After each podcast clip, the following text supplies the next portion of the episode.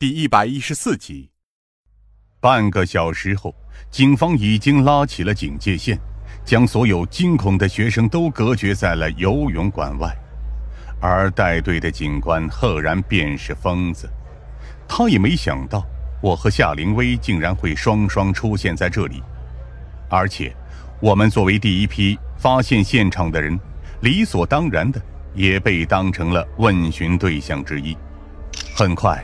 尸体也被打捞了上来，正面长相是一个平平无奇的男生，脸型有点扁平，除此之外几乎没有任何特点，扔在人堆里也不一定能找得到。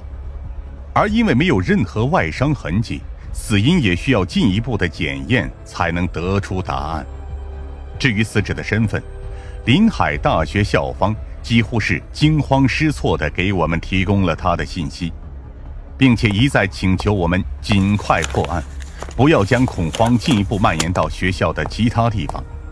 死者名叫李哲，政法系大四学生，宿舍号为二号男生宿舍楼幺零三号。疯子皱眉看着那份简短的学生档案信息，是从外地考进来的学生。疯子紧接着皱眉看着四周，这种发生在学校的案子，一般来说相当棘手，看来。咱们这次有的忙了。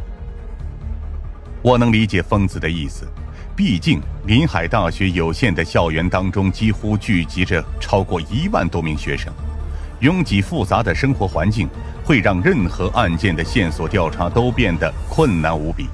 而死者的尸检结果很快也得出了结论：是毒杀，在死者的食道以及胃部残留物中发现了大量白砷的痕迹。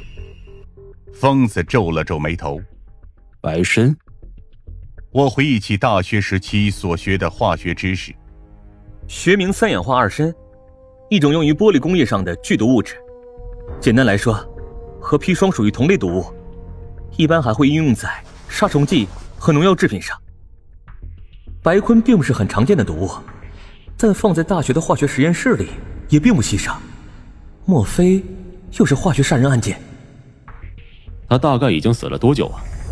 疯子接着问道。这才是重点。一旁的尸检人员面色复杂。按理来说，白参是剧毒物质，毒发效率极为高效。这种程度的白参投放，基本上几分钟就能彻底杀死一个成年人。而从尸体的活性丧失程度来看，大概是半天前左右的事情。疯子接着找到了一旁的保安。他们直到现在都没从一开始的震惊当中缓过神来。这具尸体是什么时候被发现的？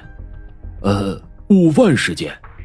老保安擦着脸上的冷汗。我们上午巡逻的时候，这里还都是一片正常。等吃完午饭回来，就有学生说发现了尸体。夏灵薇插话道：“我记得现在应该是游泳馆使用的淡季。”你们也会进行照常巡逻吗？老保安点了点头。呃，巡逻强度不高，一天也只会巡视两次而已，主要是防止一些学生私下使用泳池。紧接着，我们找到了最先开始发现尸体的两名学生，一男一女，一看就知道是一对小情侣。面对我们的询问，女生几乎紧张的说不出话来。只有男生还能保持着差不多的冷静。我们只是打算趁着中午保安局吃饭的时间来游泳馆这里约会而已。毕竟这种季节，也只有这里的人比较少了。发现尸体的时候，你们没看见其他人吗？男生直接摇头，没有。我一开始还以为是谁在那儿偷偷游泳，还要他连衣服也不脱。结果之后发现不对劲儿，叫声是我女朋友发出来的，她被吓坏了。疯子不耐烦的摆了摆手：“呃，行了，你们走吧。建议以后要约会去更偏僻一点的地方约。”现场几乎找不出任何值得注意的痕迹，而我们只能确定尸体是在中午的这段时间被运进来扔在游泳池里的。更糟的是，因为泳池这边的监控很早之前就已经作废，只能当做摆设，让我们连蛛丝马迹都无从查起。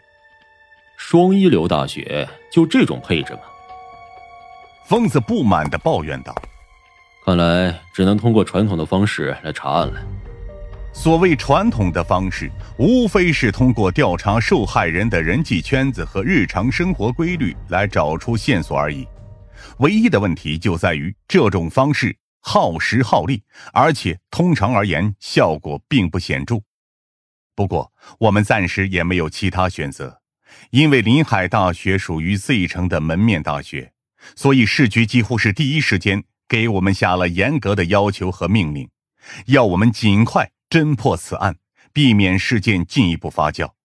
我们在下午两点多的时候才离开游泳馆，而尽管外面的警戒线还没拆除，但依旧有不少学生围在外面试图凑热闹。落雪赫然也在其中，表现得很是担心。见我们出来，立刻走了过来。怎么样？里面到底出什么事了？